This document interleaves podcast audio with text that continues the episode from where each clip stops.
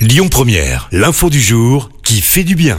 Et je vous parle d'une très belle histoire ce matin. Un chien âgé de 12 ans a retrouvé ses maîtres après 10 ans de séparation.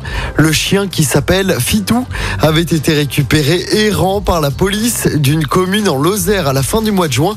Identifié grâce à sa puce, l'animal appartenait à une famille installée dans le Vaucluse, à 500 km de là. Il y a 10 jours, les maîtres du Barbuchek ont parcouru donc 500 km pour aller le récupérer.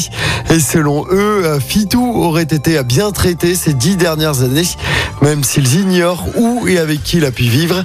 D'après Midi Libre, il semble en tout cas avoir reconnu ses propriétaires. Écoutez votre radio Lyon Première en direct sur l'application Lyon Première, lyonpremière.fr et bien sûr à Lyon sur 90.2 FM et en DAB+. Lyon Première